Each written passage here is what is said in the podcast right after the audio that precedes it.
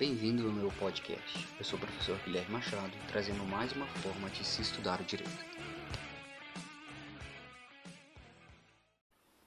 Boa tarde a todos. O tema do nosso podcast hoje é divórcio. Então vamos tentar esmiuçar ao máximo esse instituto dentro do casamento. Na verdade, é uma forma de dissolução da sociedade conjugal. E a gente vai utilizar como doutrina básica para esse estudo Flávio Tartucci, Maria Berenice Dias, Pablo Stouze e Nelson Rosenwald. Então, um bom estudo a todos nós. Para a gente iniciar, é importante a gente dizer né, que esses que os vínculos extramatrimoniais, né, lá nos, nos primórdios, eram reprovados socialmente e eram até punidos pela lei. Né? O rompimento da sociedade marital era um esfacelamento da própria família. Então, o Estado, acreditando que a sociedade conjugal, que essa sociedade marital, ela era necessária para a própria sociedade, é, ele impedia, né, ou ele buscava impedir essa, esse rompimento dessa, desse, desse casamento, né, dessa modalidade de vínculo conjugal. Então, a única possibilidade legal né, era o que? Era o disquite. Durante muito tempo era o disquite. No entanto, o disquite não dissolvia o vínculo conjugal, ele permanecia intacto. Tanto é que no novo casamento era, era proibido.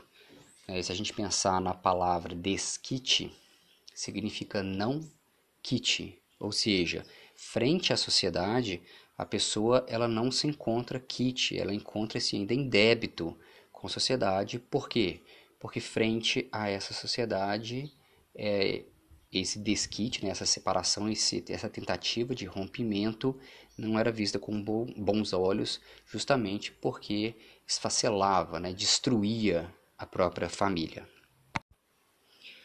Só que, como é de conhecimento público notório, né, até o próprio Vinícius de Moraes, no seu famoso Soneto da Fidelidade, coloca, né, do, ele fala do amor que seja que não seja mortal, posto que é chama, mas que seja infinito enquanto dure, pode acabar. O amor pode acabar.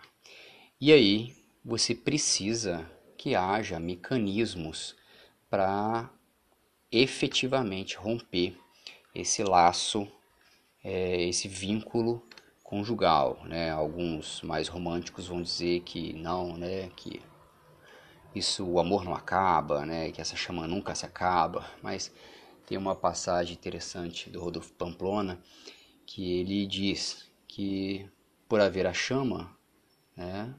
Alguns dizem, né, que por haver a chama o amor não existiu, mas de forma alguma. Só se apaga o que se acendeu, só se extingue efetivamente o que existiu. E a gente, todo mundo sabe, todo mundo conhece alguém é, da família, alguém próximo que ao longo da vida, né, de toda a sua existência, é, encontrou muitas cara-metades. Então, é, é algo que para muitos se torna necessário esse rompimento quando justamente a relação ela se torna quase que insuportável. Então, a gente teve uma evolução desse instituto, né, frente a essa necessidade humana. A gente tem a lei 6.515 de 77, né, que foi um marco, é a chamada lei do divórcio, onde algumas concessões foram feitas. Né, uma delas, a manutenção do disquite, né, mas com alteração na terminologia. Então, o disquite foi denominado, denominado separação, mas com as mesmas características. Por fim, a sociedade conjugal, mas não dissolver o vínculo matrimonial. Mas já foi um primeiro passo. É, é um primeiro passo por quê? Porque era possível a obtenção do divórcio, mas eram impostos né, alguns obstáculos, alguns entraves, alguns requisitos que deveriam ser preenchidos pelas partes. Então, para a pessoa conseguir né, com o, efetivar esse divórcio, era necessário primeiro uma separação. Então, essa separação você precisava estar separado durante um tempo, né, separado de fato há mais de cinco anos, e só aí a lei admitia a realização do divórcio. Lembrando que essa conversão né, de separação-divórcio ela só era autorizada uma única vez. Então, é, a pessoa só tinha direito de se casar novamente uma única vez. É quase, é para muitos, uma norma muito mais protetiva do que limitadora. Mas, enfim, havia essa necessidade. Então, você primeiro se separava e após cinco anos você conseguiu o divórcio.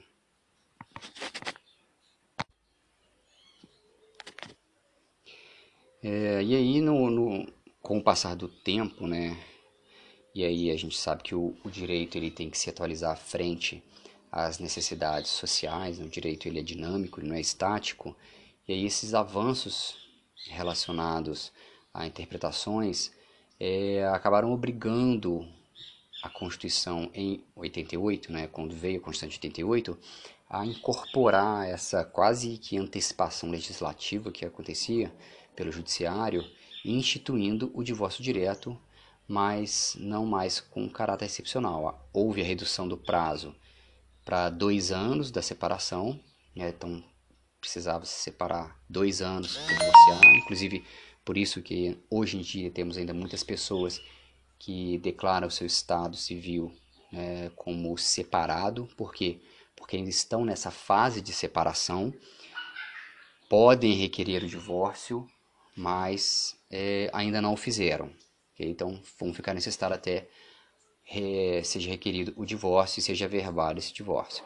E também foi afastado a necessidade de identificação de uma causa para sua concessão. Então, lá na Constituição Federal, artigo 226, parágrafo 6 E aí, continuando esse avanço dessa, desse entendimento jurisprudencial né, e até legislativo, demorou-se muito para se desmistificar essa história, né, esse entendimento de que, de que o divórcio acaba com o casamento.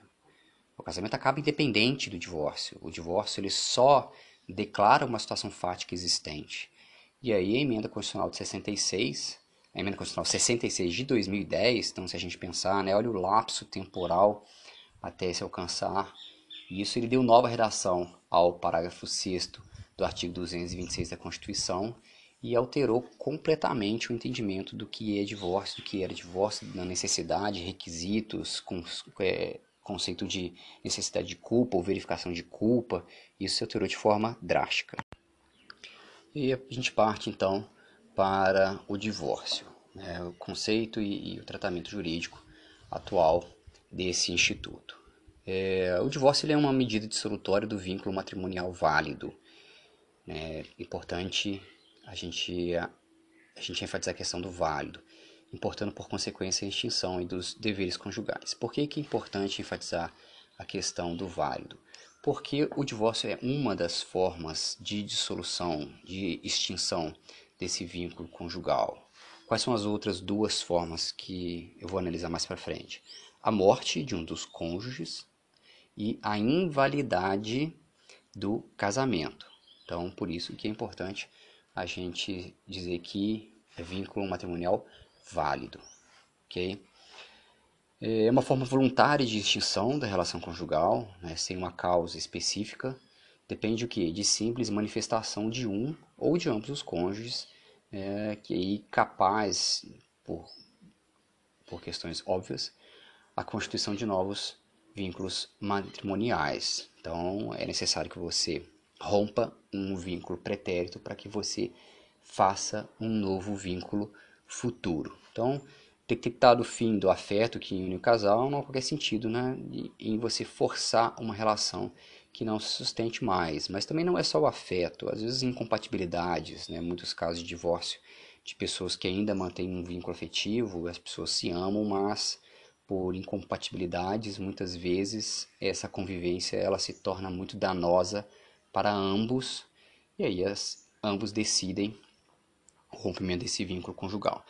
É, quando a gente fala que é uma manifestação de vontade de um ou de ambos os cônjuges, né, levanta até a questão de algumas decisões é, jurisprudenciais recentes a respeito né, de, de você conceder divórcio de forma unilateral é, através de, de divórcio extrajudicial ou através até uma, uma, uma ação de divórcio onde uma das partes requer liminarmente a extinção do vínculo, até inaudita alterar parte, ou seja, você entra com um pedido de divórcio e pede liminarmente essa extinção do vínculo conjugal, uma vez que para que ocorra o divórcio é necessário apenas que um dos cônjuges não queira.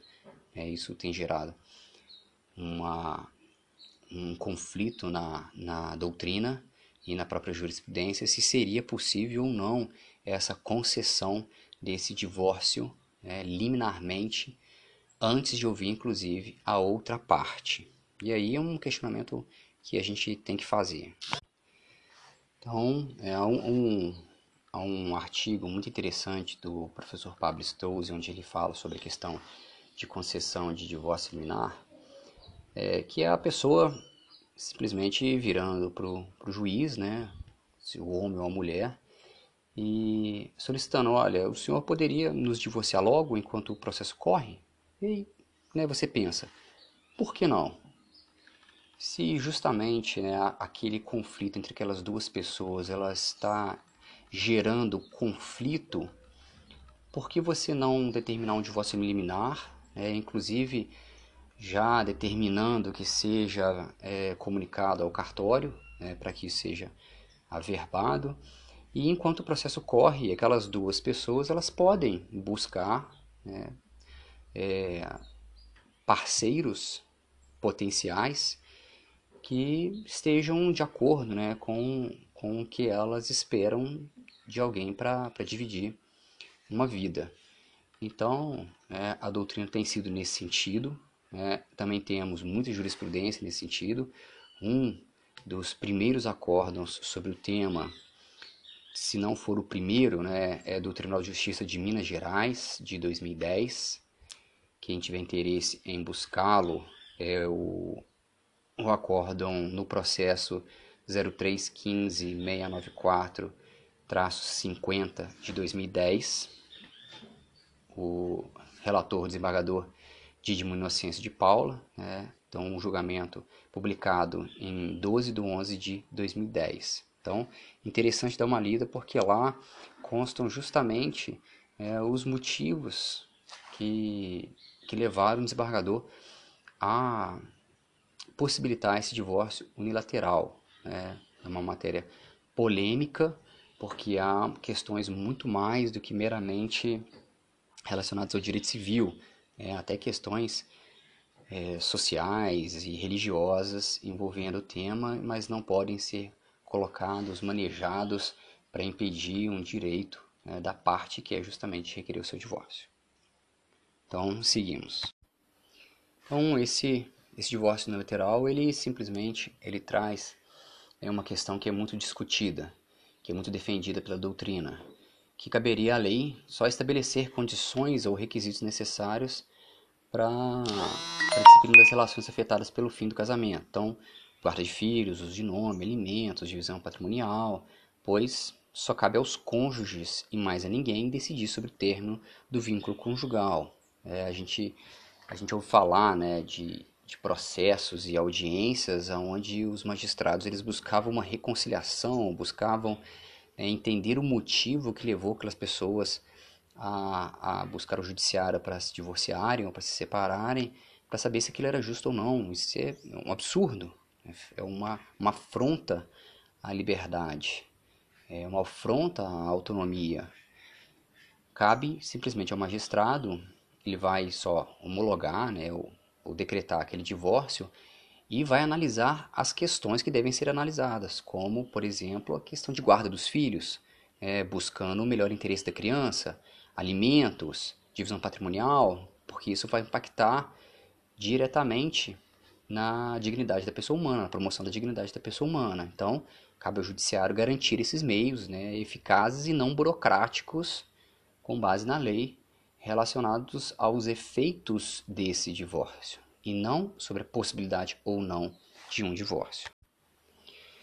E aí, nesse esteiro desse raciocínio, a gente teve em 2007 a edição da Lei 11441, que regulou a separação e o divórcio administrativo, né, ou que a gente chama de divórcio extrajudicial, justamente nesse, nesse pensamento, né, é, hoje, mais do que defendido, de uma desjudicialização daqueles procedimentos aonde a participação do judiciário, a participação né, do magistrado ou do Ministério Público, ela se torna inócua, ela se torna desnecessária.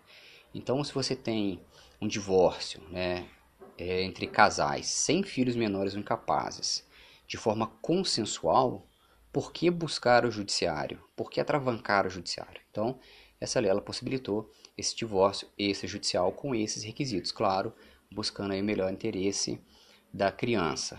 Inclusive, há aqueles que defendem hoje em dia, né, aqui fazendo um parênteses, da possibilidade desse divórcio extrajudicial, mesmo quando houverem filhos menores ou incapazes, é, se for consensual, através de escritura pública, é, e depois judicialmente você vai questionar ou você vai resolver as questões relacionadas aí sim a guarda, nome, alimentos, questão patrimonial. Então tem muitos doutrinadores e a gente e já podemos, né, em pesquisas relacionadas ao tema, a gente já verifica magistrados já decidindo desta forma, autorizando um divórcio extrajudicial consensual, independente da existência de filhos menores ou incapazes, e levando esse esse divórcio depois ao judiciário para poder se resolver, né, ou decidir-se sobre questões relacionadas aí a essa proteção do menor e da, da dignidade da pessoa humana dos, das partes. É, o que também, ao nosso ver, ao meu ver, e ao, ao que a doutrina majoritariamente coloca, muito mais inteligente, porque traz celeridade para algo que é inevitável, que é o divórcio quando uma pessoa ela quer se divorciar, ela vai se divorciar, independente seja judicialmente ou extrajudicialmente. Então você já antecipa essa parte do divórcio, possibilitando, assim como no divórcio liminar, que a pessoa já busque um outro parceiro ou já é, concretize ou dê publicidade para uma relação que muitas vezes já é existente. É... E aí, em 2010, nós tivemos a emenda constitucional 66, que é um divisor de águas para o nosso tema, que modificou o artigo 6 do artigo 226 e causando uma revolução na disciplina do divórcio no Brasil. Vamos entender aqui. É, essa, essa emenda constitucional 66 de 2010, ela foi de mais uma né, de iniciativa dos juristas do Instituto Brasileiro de Direito de Família, o IBDFAM. O IBDFAM, inclusive, é um, uma instituição muito ativa, né, um instituto muito ativo no direito de família. É, aconselho até o pessoal a seguir né, as redes sociais do IBDFAM, porque a gente tem muitas inovações, muitos, muitos artigos interessantíssimos. Então, o texto original, né, sugerido inicialmente, era o parágrafo 6 do artigo 226 da Constituição, era o casamento civil pode ser dissolvido pelo divórcio consensual ou litigioso na forma da lei. É, e aí, um dos motivos né, que fundamentaram essa edição é justamente porque o divórcio diretamente concedido atende a, com a, essa recomendável imediatidade e plena eficácia aos anseios de quem pretende se livrar de uma relação afetiva falida ou danosa, a doutrina coloca que a gente não pode é, insinuar né, ou dizer que uma crise de valores existentes na sociedade moderna, né, essa crise do século XXI, deve ser atribuída ao ser humano e à sua eterna vocação antropofágica e não ao casamento. Então, a questão da, desse rompimento das famílias, quando dizem ah, o direito, né, a legislação está facilitando demais o divórcio, está acabando com as famílias, ninguém fica casado mais um mês, uma semana, um ano. Mas essa crise, ela não é uma crise do direito, é uma crise da própria sociedade moderna. E o direito ele simplesmente ele está se espelhando nessa sociedade, buscando facilitar o, o divórcio. É, ele não quer banalizar o casamento, pelo contrário, ele quer facilitar, desburocratizar, através de uma dissolução menos gravosa, né, menos burocrática, e possibilitando que a pessoa busque né, uma relação, e aí uma relação que ela encontre realmente um parceiro, alguém, para dividir ela é, os anseios de vida. Então, o que o, o que o direito faz é simplesmente facilitar. O direito não escolhe parceiro para ninguém. Ele só facilita uma má escolha. É, e aí tem uma observação, é, não sei se vocês perceberam, mas no texto original, na parte final, né, vou ler novamente. O casamento civil pode ser dissolvido pelo divórcio consensual ou litigioso na forma da lei. Esse trecho final, na forma da lei, ele foi essa expressão, né, ela foi suprimida pelo Senado. É, por quê? Porque passando né, a ser só o casamento civil pode ser dissolvido pelo divórcio.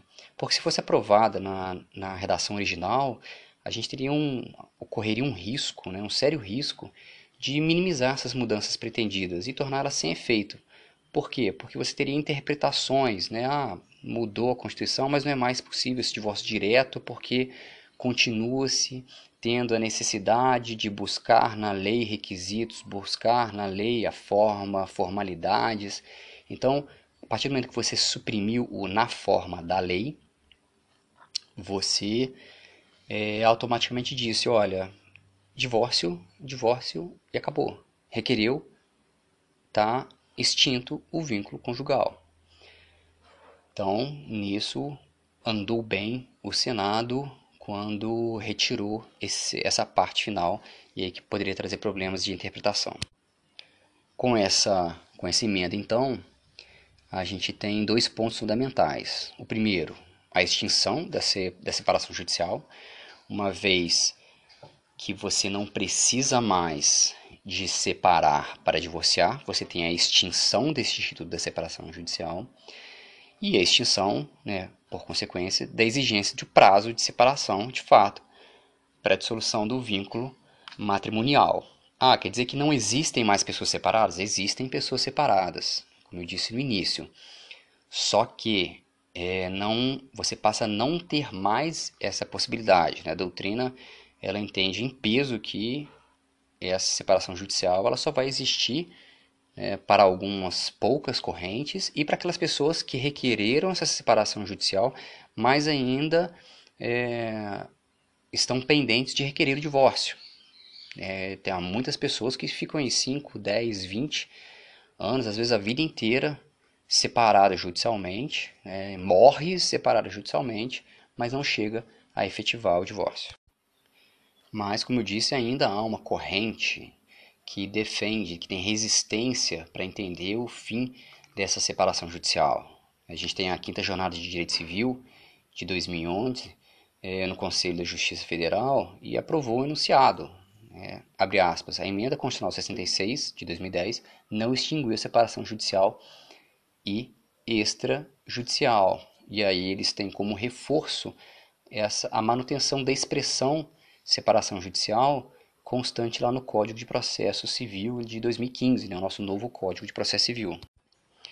Independente de ter sido banida ou não da nossa legislação, é notório que ela está fadada ao desuso. É, qual o interesse social, qual a utilidade de se requerer a separação judicial e não um divórcio direto? O que, que se ganha? Qual a vantagem disso? É, inclusive, o, o, próprio CNJ ele reorientou os cartórios sobre o tema através da Resolução 120 de 2010, revogando o artigo 53, que regulava o lapso temporal de dois anos da separação de fato para realização do divórcio. Alteraram também o artigo 52 da resolução, é, que permitindo que cônjuges separados judicialmente convertessem a separação é, judicial ou extrajudicial em divórcio diretamente no cartório, independente de, de lapso temporal. Quando a gente analisa então o artigo a emenda constitucional 66 com o artigo 1571 do Código Civil, a gente verifica que então surge uma, uma questão que precisa ser analisada. O 1571 do Código Civil, ele fala sobre o termo da sociedade conjugal. Então você tem lá o inciso primeiro, pela morte de um dos cônjuges, o segundo, pela nulidade ou anulação do casamento, o terceiro, pela separação judicial, inciso quarto, pelo divórcio. Então, de imediato, a gente já percebe que o inciso terceiro, pela separação judicial, ele foi, foi revogado. Né? Houve uma revogação tácita. Né? Por quê? Porque ela se torna incompatível com o texto constitucional, que né, excluiu aí a necessidade da separação judicial. Então, com base nisso, a sociedade conjugal ela pode terminar com a morte, com a nulidade e anulação ou pelo divórcio. E sendo ela válida, né, por consequência, sendo ela válida, ela é dissolvida ou pelo divórcio ou pela morte.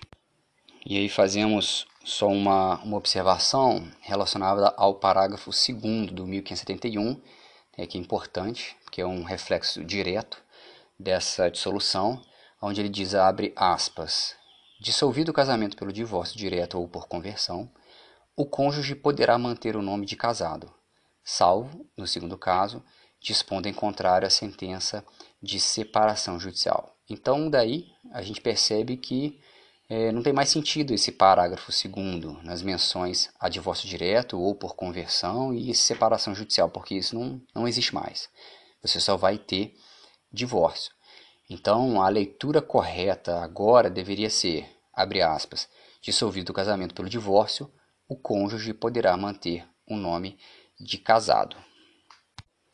Com relação à, à nulidade ou anulação né, na, das hipóteses de, de impedimento, é, nas hipóteses de, de, nulidade e maior de anulação, né, grande maioria de anulação, elas não, não foram tocadas pela inovação constitucional de 2010, então permanece é, da mesma forma. Né, a, a nulidade e anulação, lembrando que elas estão no, no plano de validade do negócio casamento, e o divórcio no plano da eficácia. Isso levando em conta né, a escada pontiana, aqueles três planos é, de existência, validade e eficácia.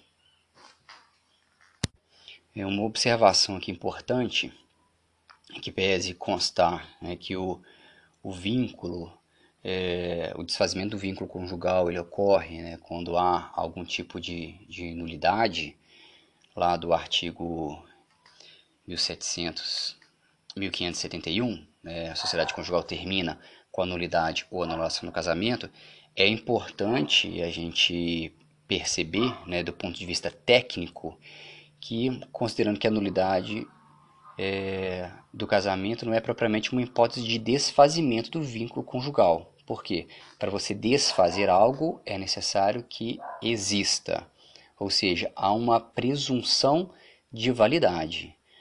Tá? Mas o que acontece né, no caso de uma declaração é uma extinção ab initio, ou seja, uma extinção desde o início desse casamento. Então, na verdade, você não vai desfazer um vínculo, porque esse vínculo, na verdade, ele nunca existiu. se você ataca esse vício lá na origem, né, com uma declaração de nulidade, ele nunca existiu, então ele não pode ser feito. O que não existe não pode ser feito. Mas isso é uma análise técnica. Né? Efetivamente, há outras considerações que podem reconhecer a produção de efeitos né, do casamento. É, então, isso acaba sendo, de certa forma, relevante. Né? Quando isso aí a gente trabalha quando verifica a teoria de nulidade do casamento, relacionada a casamentos putativos e tal. No que se refere à extinção pela morte, né, a morte, ela logo ela extingue a personalidade jurídica e aí põe fim à existência da pessoa física ou natural, desfazendo evidentemente o vínculo matrimonial. Com relação a isso, não há qualquer tipo de dúvida. E com relação ao cônjuge supértice ou cônjuge sobrevivente, é, ele muda o estado civil, deixa de ser casado e passa para solteiro, para solteiro, para o sonho, né? É, voltar a ser solteiro, mas ele passa a ser viúvo, ele ou ela.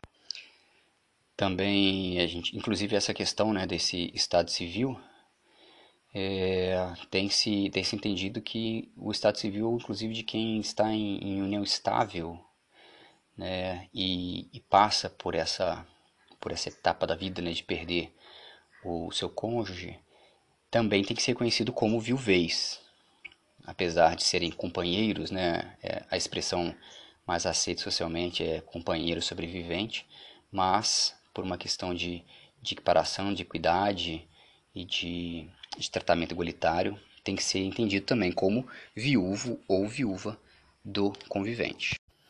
E aí vai, é importante a gente colocar que temos não só essa morte, né, a morte real, mas também a morte presumida lá do artigo 7 né?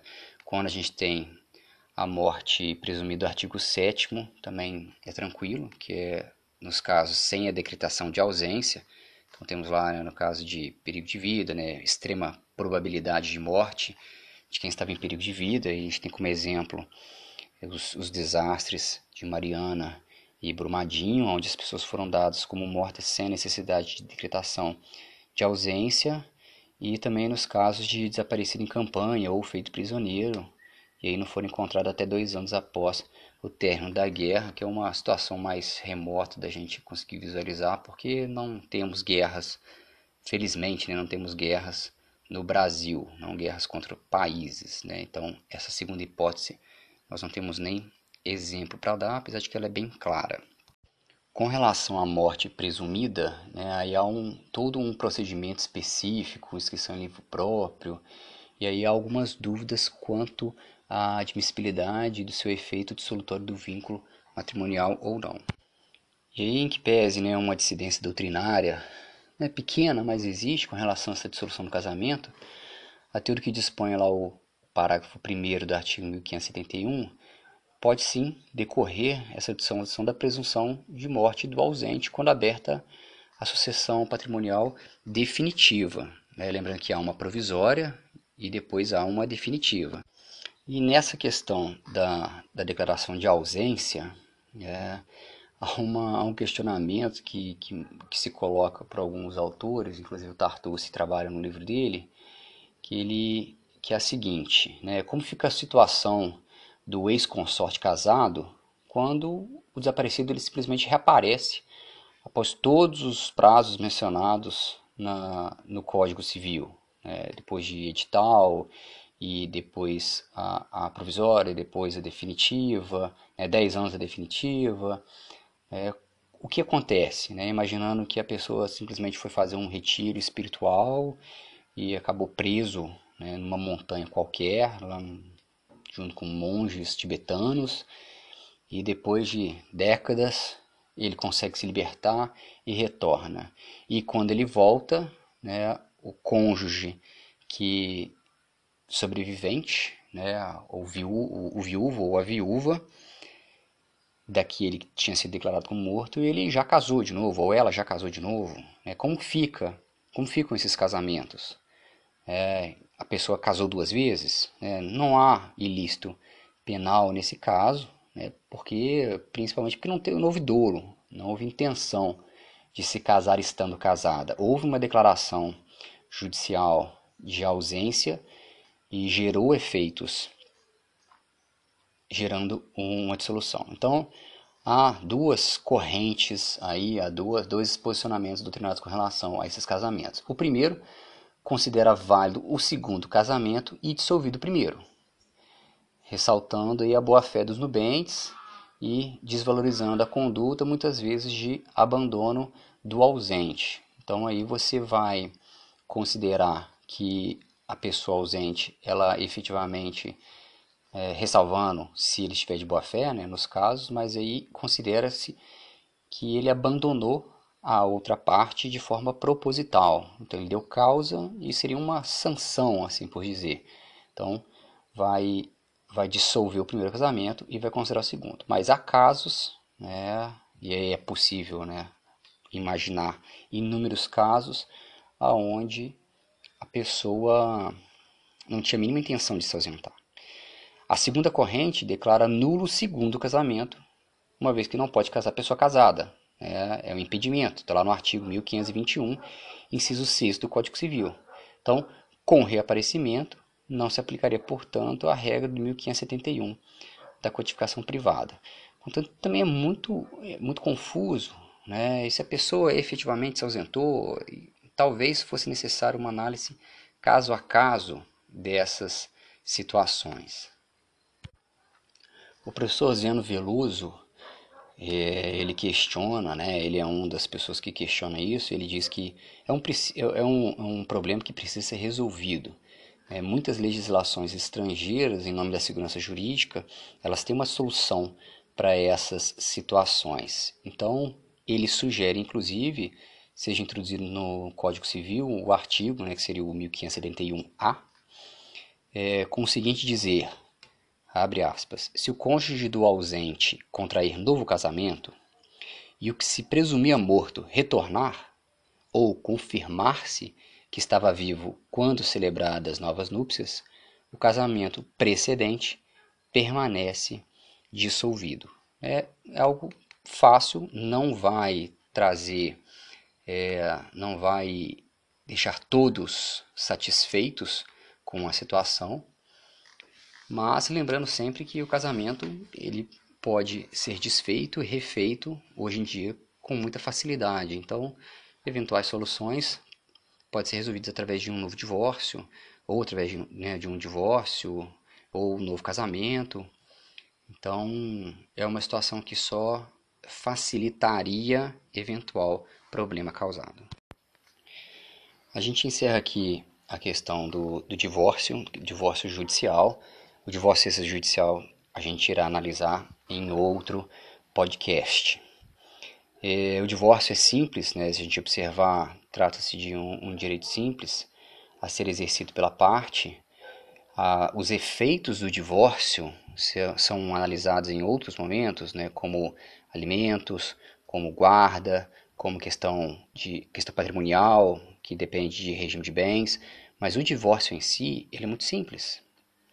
É, é um direito, simplesmente um direito potestativo, né? e aí, de acordo com o Francisco Amaral, ele, ele traduz muito bem o que são direitos potestativos, quando ele diz que conferem ao respectivo titular o poder de influir ou ter, determinar mudança na esfera jurídica de outro, por ato unilateral, sem que haja dever correspondente, apenas uma sujeição, e é justamente isso que fundamenta né, os defensores tanto do divórcio liminar, que eu já analisei previamente, quanto o divórcio extrajudicial unilateral, que chegou por um breve momento a, a vigorar no, no Brasil, né, através das corregedorias dos tribunais de justiça, e depois foi proibido pelo CNJ, mas o divórcio, ele por ser um direito protestativo, ele, ele é muito simples. Né? A outra parte ela não tem o que se manifestar para impedir o divórcio. É aquela velha frase, quando dois não querem, é, um não casa. Então, se um não quer o casamento mais, é direito dele ou dela de simplesmente exercer e se ter um divórcio as questões vinculadas a filhos, patrimônio, alimentos, isso vai ser discutido num outro momento, uma outra questão. Mas o casamento está extinto. O vínculo conjugal, é, ele está extinto. Mas essa questão do divórcio no literal extrajudicial iremos analisar num próximo momento, num próximo podcast a ser disponibilizado aí para vocês. Um forte abraço Qualquer dúvidas e sugestões, estamos aí à disposição nas redes sociais. É... Até a próxima e bons estudos.